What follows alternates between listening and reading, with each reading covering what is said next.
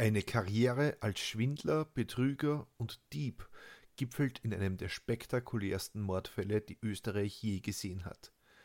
Am Ende liegt eine Baronin tot in der Badewanne, eine junge Frau hat eine Schusswunde im Kopf und in der Brust. Sie liegt im Sterben, während in der Silvesternacht draußen die Sektkorken knallen. Was als Raub beginnt, wird zu einem blutigen Spektakel.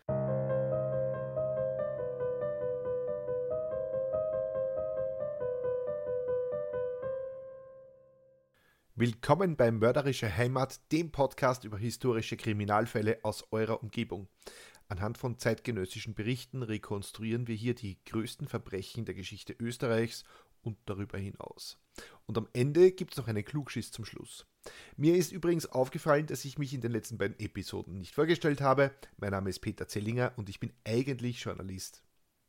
Der heutige Fall führt uns in die Nähe von Wien, genauer gesagt nach Gieshübel.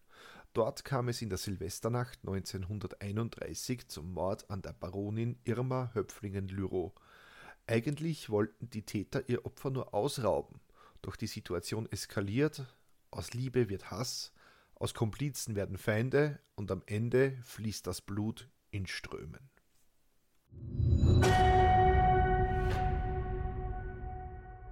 Die einsame Franziska Franziska ist einsam. Sie arbeitet als Hausmädchen in der gut betuchten Wiener Society.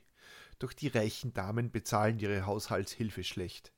Dazu kommt, dass Franziska gerne Besuch von jungen Männern hat. Als sie eines Tages einen Burschen mit auf ihre Stube bringt, bemerkt ihre Arbeitgeberin das und wirft ihren One-Night-Stand hinaus. Und Franziska gleich mit dazu. Dabei will die Wienerin nur die große Liebe finden. Ihr Vater stirbt früh und hinterlässt Franziskas Mutter mit neun Kindern. Nach sechs Klassen in der Volksschule muss Franziska ihre Bildungslaufbahn beenden. Sie muss ihre sieben jüngeren Geschwister beaufsichtigen. Und wenn euch das jetzt aufgefallen ist, dass es nur noch sieben Geschwister sind, ja, da habt ihr richtig gehört. Einer von Franziskas Brüdern wurde nämlich von einem Auto überrollt und dabei tödlich verletzt.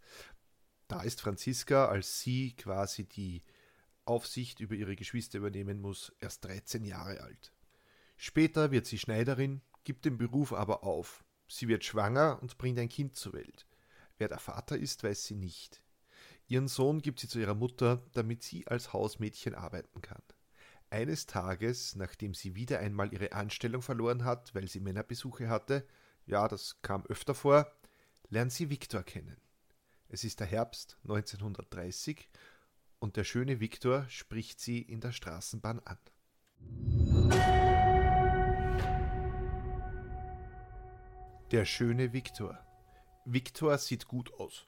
Und ich meine richtig gut. Viktor ist schlank, groß gewachsen, seine Haare sind rötlich blond und sein Auftreten strahlt eine besondere Energie aus. Er kommt dadurch bei den Damen sehr gut an und er weiß das auch auszunutzen. Es fällt ihm leicht, mit Frauen ins Gespräch zu kommen. Er wirkt charmant, weltgewandt und großzügig. Franziska kann ihr Glück kaum fassen, als dieser schöne Mann sie in der Straßenbahn anspricht. Ein selbstständiger Vertreter sei er, erzählt er.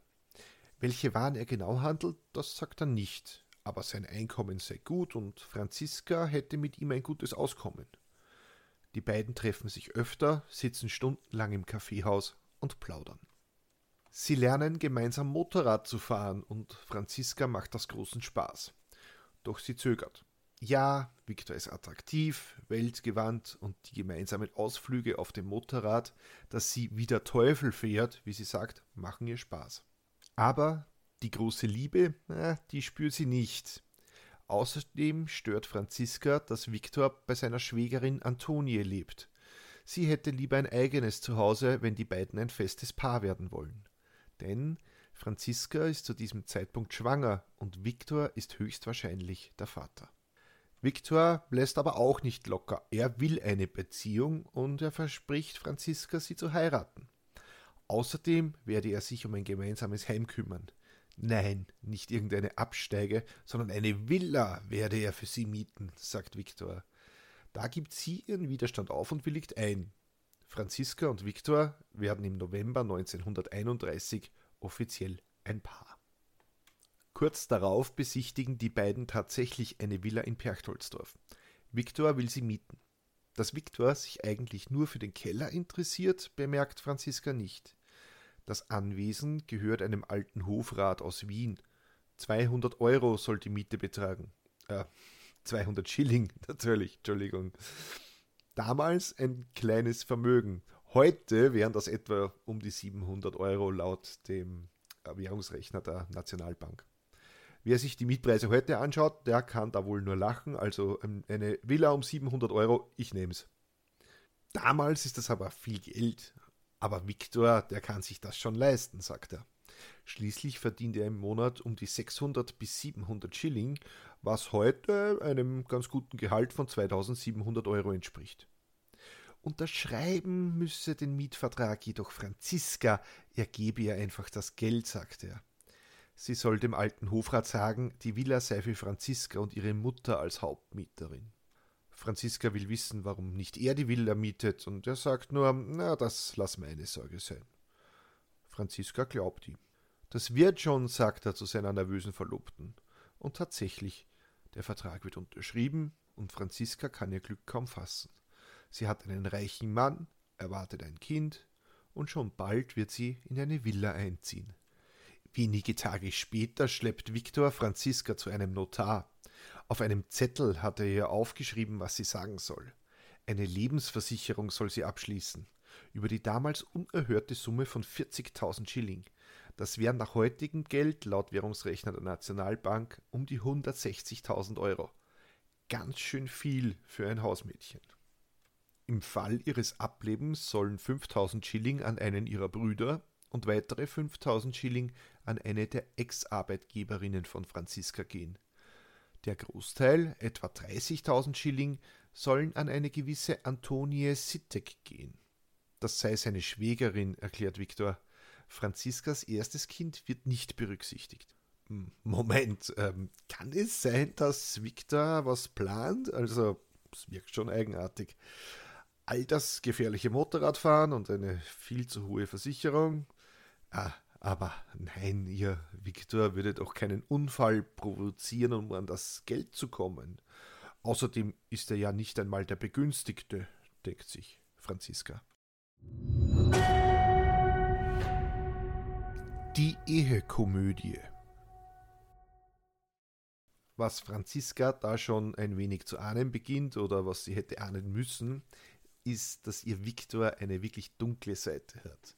Mit 20 Jahren heiratet er eine zehn Jahre ältere Frau. Die Ehe hält nicht lange, denn Viktor misshandelt sie brutal und eines Tages haut er ab. Den Schmuck seiner Gattin nimmt er mit. Zu diesem Zeitpunkt ist Viktor schon mehrfach vorbestraft. Diebstähle soll er begangen haben, vor Gericht falsch ausgesagt haben und außerdem soll er ein Bigamist sein, sprich mit mehreren Damen verheiratet sein. Mit 30 Jahren, kurz bevor er Franziska kennenlernt, verführt Viktor Antonie Sittek. Diese ist kürzlich verwitwet und verfällt dem schönen Viktor. Doch stellt er sich bei ihr nicht mit seinem echten Namen vor. Ignaz heiße er. Also kurzer Einschub, Ignaz ist ja wirklich der großartigste Vorname überhaupt und wird heute viel zu selten vergeben. Also wenn ihr mir einen Gefallen tun wollt und euren Sohn Ignaz nennt, ihr seid meine Helden. So, egal, Ignaz heiße er, so stellt sich Viktor bei Antonie vor. Viktor das sei sein Bruder. Tatsächlich haben die beiden sich als der jeweils andere ausgegeben, damit Viktor noch einmal heiraten darf. Nun treten der vermeintliche Ignaz, also Viktor, und Antonie vor den Altar. Viktors Bruder, der echte Ignaz, ist der Trauzeuge. So, und jetzt eine kurze Mitarbeitsüberprüfung. Ihr habt sicher gut aufgepasst ihr denkt, und denkt euch jetzt, hm, an, Moment, Antonie ist doch die Schwägerin von Viktor. Ja, das stimmt, das ist das, was er Franziska erzählt. Tatsächlich sind Viktor und Antonie noch verheiratet, als er mit Franziska zusammenkommt. Die Geschichte von der Schwägerin lässt sich auch einfach aufrechterhalten, denn schließlich glaubt Antonie ja, dass ihr Mann Ignaz heißt, der ja eigentlich der Bruder von Viktor ist. Gleichzeitig soll Antonie die 30.000 Euro von der Versicherung kassieren, sollte Franziska etwas zustoßen. So, und an dieser Stelle machen wir eine kurze Pause, weil euch wahrscheinlich genauso wie mir der Kopf raucht. Es ist aber im Prinzip ganz einfach. Ihr müsst euch nur merken, Viktor ist mit Antonie verheiratet, während er gleichzeitig mit Franziska verlobt ist. Ein klassischer Heiratsschwindler halt. Und damit wäre das Verbrechertrio komplett. Franziska, Viktors Affäre und seine Frau und vermeintliche Schwägerin Antonie.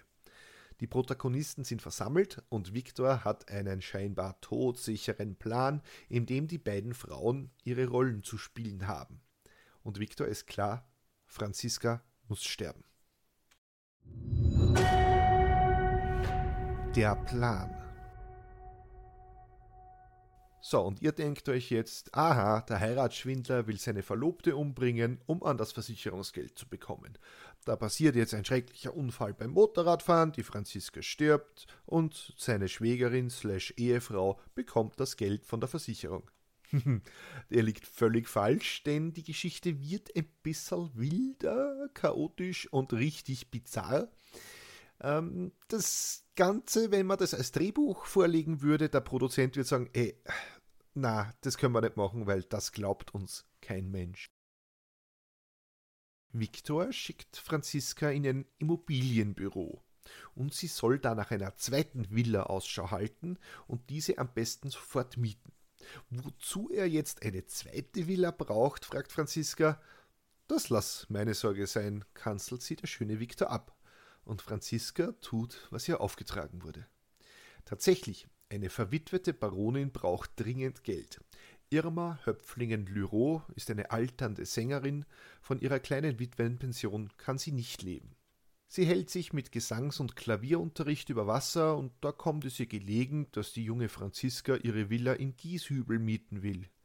Tatsächlich findet die alte Baronin Franziska so nett, dass sie ihr sogar noch einen Rabatt auf den Mietzins gibt. Nur 120 Schilling soll dieser betragen. Ein Schnäppchen, auch nach heutigen Maßstäben. Das wären nämlich in etwa nur 420 Euro. Außerdem gibt sie Franziska ein Schreiben mit. Das solle sie der Verwalterin der Villa zeigen, dann werde man sie einlassen. Tatsächlich ist dieser Inhalt des Schreibens bis heute überliefert. Die Frau Baronin schreibt darin von sehr feinen Leuten und dass sie sehr zufrieden mit ihren neuen Mietern sei. Ein paar Tage später fährt Franziska alleine nach Gieshübel, einem Vorort Wiens nahe Mödling, und will die Villa selbst sehen.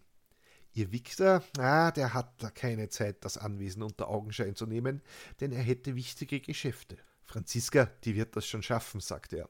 Sie solle sich nur den Grundriss des Kellers genau einprägen. Das sei nämlich wichtig, damit alles trocken ist, erklärt ihr Viktor. Und sie soll zählen, wie viele Matratzen sich in dem Anwesen befinden. Franziska tut genau, was ihr aufgetragen wurde. Warum Viktor so genau wissen will, wie viele Matratzen sich in dem leicht heruntergekommenen Haus befinden, das kann sie sich noch nicht erklären. Zurück in Wien geraten Franziska und Viktor in Streit. Er will nämlich in keine der beiden Villen einziehen. Dafür sei die Zeit noch nicht reif, sagt der Franziska. Die gibt irgendwann nach und so sehen sich die beiden weiterhin nur im Kaffeehaus.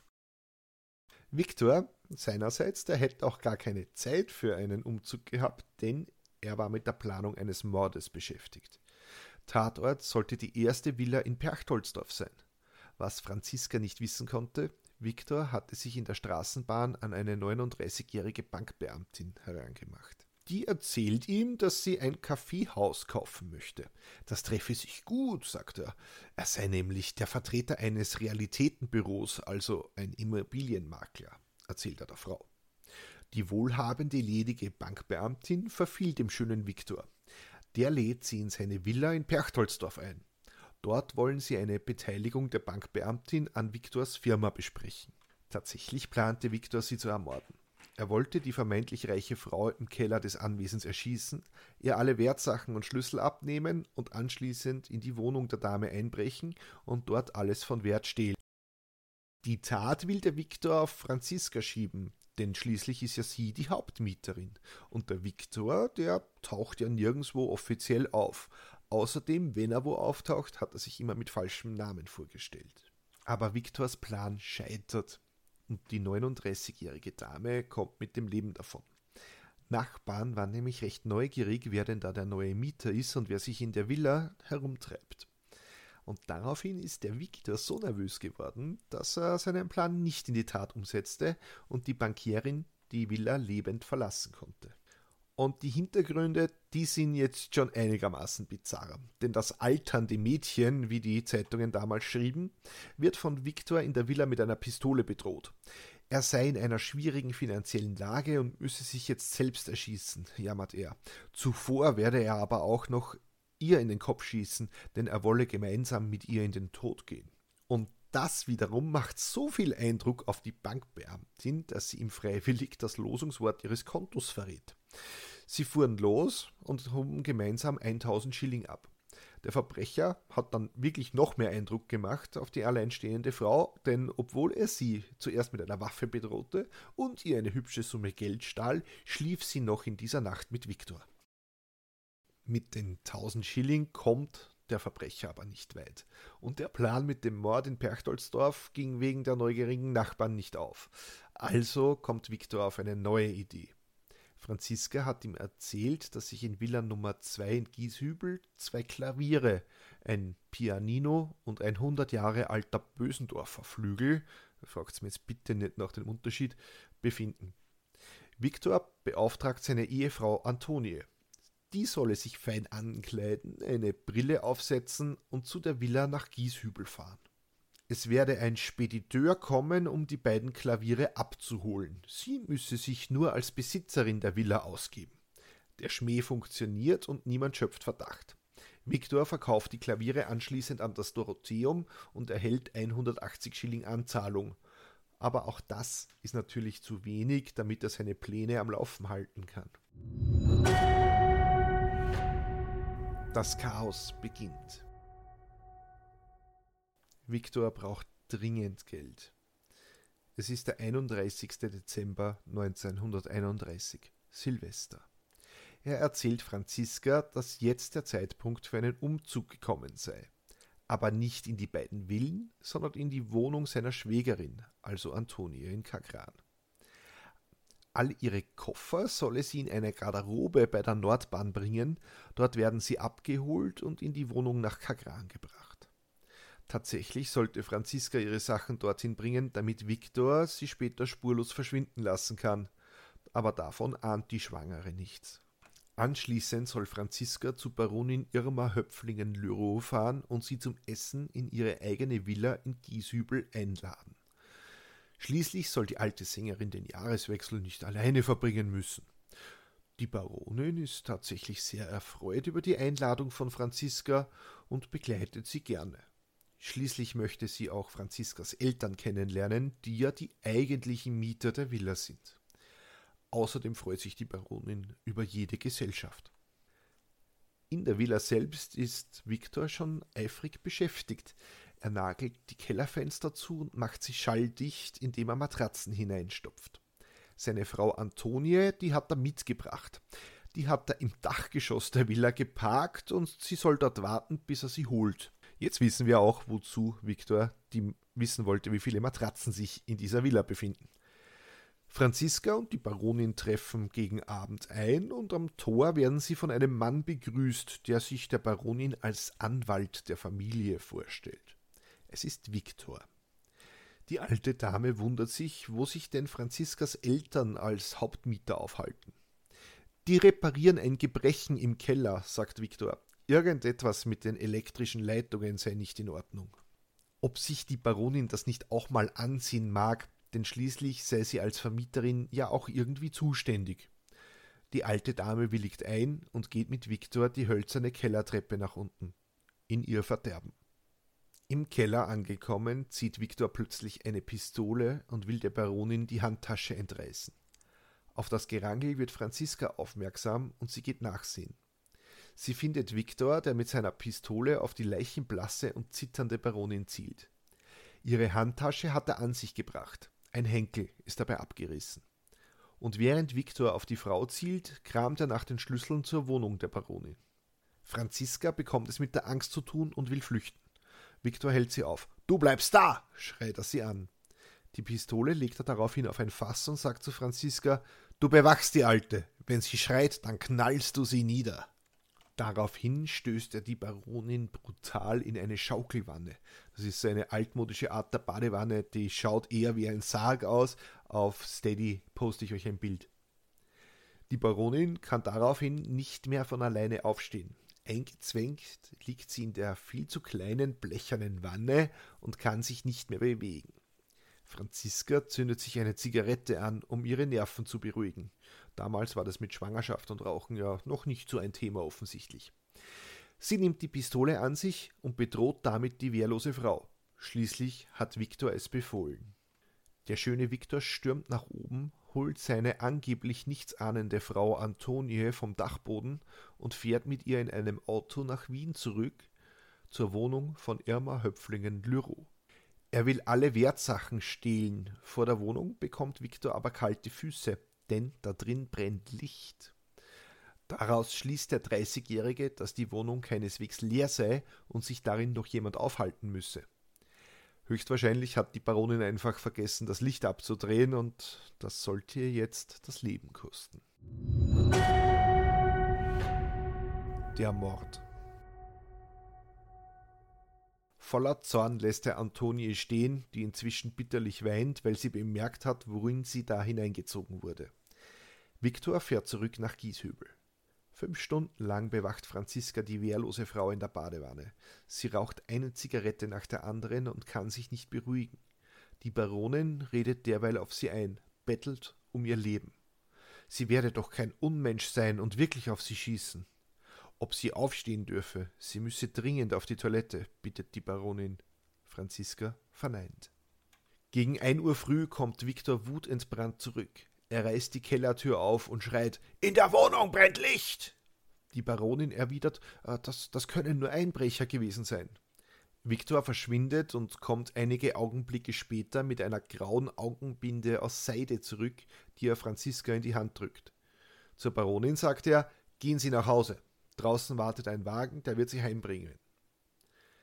Die Baronin liegt dabei immer noch in der Badewanne. Franziska befiehlt er, der Baronin die Augenbinde anzulegen, damit sie beim Einsteigen in den Wagen das Kennzeichen nicht sieht. Franziska tut, was Viktor ihr befohlen hat und verbindet der alten Frau die Augen. Die Schwangere will jetzt auch gehen, doch Viktor packt sie am Hals. Er hält seine Verlobte fest, diese wehrt sich, doch Viktor ist stärker. Er richtet die Pistole zuerst auf die noch immer in der Badewanne liegende Baronin und schießt ihr in den Kopf. Die Kugel dringt durch das linke Auge in den Schädel ein, zerstört das Kleinhirn und bleibt in der Schädelbasis stecken. Irma de Lureau, verheiratete Höpflingen, Baronin, Professorenwitwe und Sängerin, ist sofort tot. Daraufhin wirft Viktor Franziska zu Boden. Du Luder, du Bestie, du bist mir schon längst im Weg, schreit er. Das letzte, was die Schwangere hört, ist, wie ihr Geliebter zweimal abdrückt. Viktor schießt ihr in den Kopf und in die Brust. Das Wunder. Ihr ist bitterkalt. Sie kann nicht aufstehen. Neben ihr in einer Wanne liegt eine Leiche. Franziska beginnt sich zu erinnern. Wie lange sie auf dem kalten Steinboden in jener Silvesternacht lag, das weiß sie nicht. Sie versucht sich mit einem Taschentuch das Blut aus dem Gesicht zu wischen. Sie kann nichts sehen. Sie muss hier weg, sonst erfriert sie. Auf allen Vieren kriecht Franziska über die Kellertreppe nach oben. Sie schafft es nach draußen. Die 26-Jährige schleppt sich in ein nahes Weinlokal, wo noch immer der Jahreswechsel gefeiert wird. Sie blutet, hat eine Schusswunde im Kopf und eine in der Brust. Ihr rechtes Auge hängt aus seiner Höhle. Ein anwesender Arzt leistet sofort erste Hilfe. Viktor Zadrazil aus Kagran.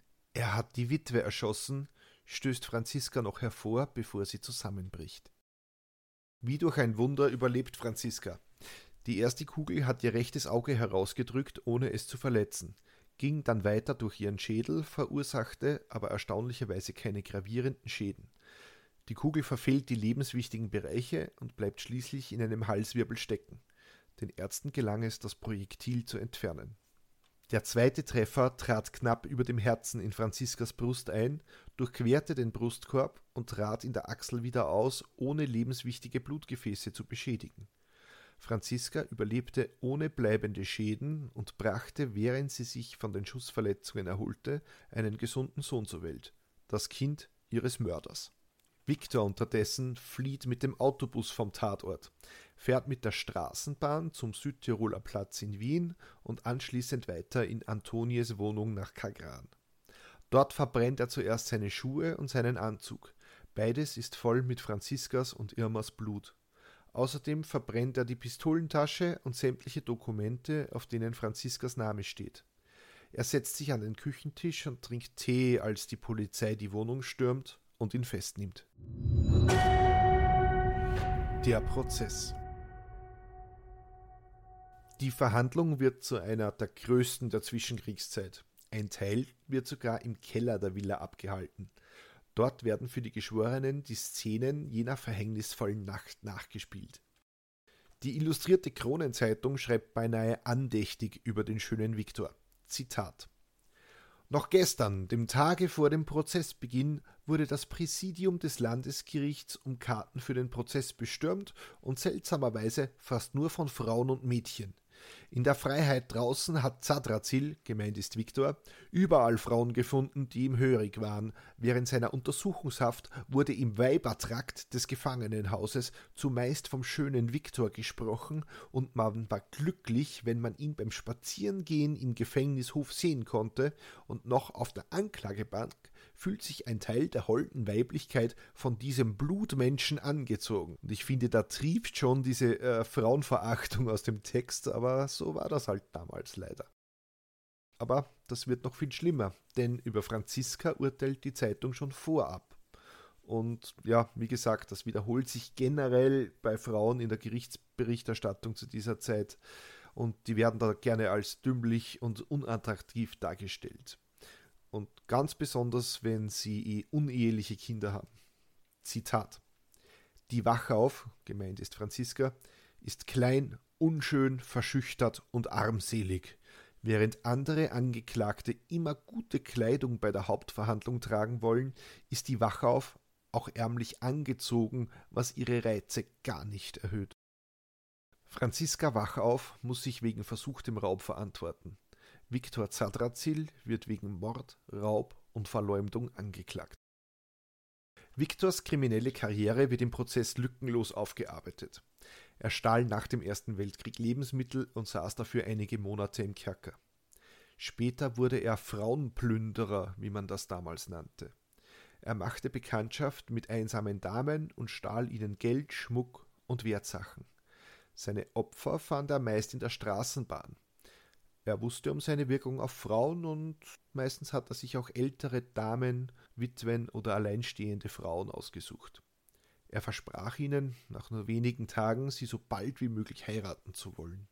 Bereits sieben Frauen hatte Viktor zum Zeitpunkt des Mordes ausgenutzt, betrogen und zumeist mittellos zurückgelassen.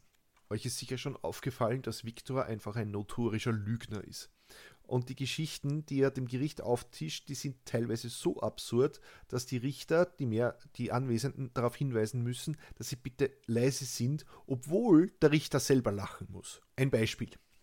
Einmal verkaufte Victor Karten für ein italienisches Mandolinenkonzert, das aber nie stattfand. Einmal gab sich Victor als Untersuchungsrichter aus und wollte den Sohn eines Bauern für ein ausgedachtes Vergehen verhaften lassen. Es sei denn, dieser Bauer zahle jetzt eine Kaution. Und auch die Prozesskosten müsse er laut Tarif von 347 Schilling und 60 Groschen gleich kassieren. Die Sache fliegt auf, weil es Viktor tatsächlich wagt, mit seinem Betrugsopfer zur Polizei zu gehen, um die Sache endgültig zu klären. Der verdutzte Gendarm erklärt daraufhin den beiden, dass ein Untersuchungsrichter aus Wiener Neustadt sich nicht nach Garsten bequemt, um dort persönlich Bauernsöhne zu verhaften. Außerdem bemerkt der Gendarm, dass Viktor schnell einen Zettel verschwinden lässt. Das ist nämlich der Entlassungsschein aus der Haftanstalt Garsten. Zu diesem Zeitpunkt war der Viktor nämlich erst acht Tage aus der Haft entlassen. Im Prozess schiebt Viktor die Schuld auf Franziska. Diese habe die Villa ohne sein Wissen gemietet. Zitat aus der Kronenzeitung. Die Wachauf springt auf und schreit: Unwahr, unwahr, eine Lüge, er lügt.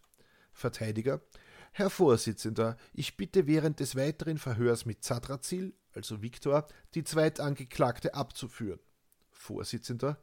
Im Gegenteil, ich lege den größten Wert darauf, dass jeder Widerspruch sofort aufgeklärt wird. Und Sie, Sie, Zadrazil, werden an Ihren Lügen noch ersticken. Viktor lügt aber unbeeindruckt weiter. Er hätte die Silvesternacht eigentlich in Ruhe mit seiner Frau Antonie verbringen wollen, sagt er zuerst. Aber er verstrickt sich immer mehr in Widersprüche. Ja, man habe geplant, die Baronin auszurauben, aber es sei Franziskas Idee, er habe nur mitgespielt. Und zwar als gehorsamer Jüngling.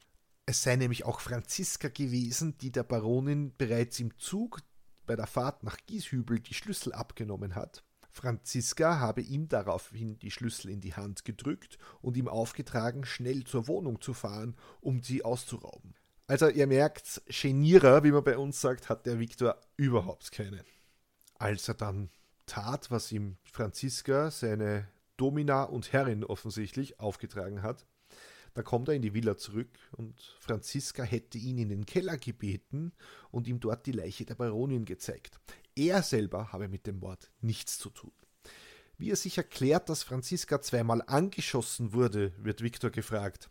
Naja, es sei auf der Kellerstiege zu einem Gerangel gekommen, da haben sich wohl beide Schüsse gelöst. Also das Gericht glaubt Viktor natürlich kein Wort. Er präsentiert immer neue Versionen der Geschichte, insgesamt vier an der Zahl. Und die abgegebenen Schüsse waren für Zufallstreffer viel zu präzise. Und obwohl Franziska übel beleumundet ist vor Gericht, weil sie ein uneheliches Kind hat, bestätigt sie den Tathergang, wie es der Staatsanwalt formuliert hat. Während der Verhandlung und der Vernehmung von Franziska muss die muss der Prozess immer wieder unterbrochen werden, weil sie ins Spital zurückfahren muss, um ihr neugeborenes Kind zu stillen. Franziska spricht oft so leise, dass der Richter und die Geschworenen sie nicht verstehen können. Sie macht einen eingeschüchterten und verängstigten Eindruck. Ihre Schuld streitet sie ab. Sie habe die Dame nicht ausrauben wollen.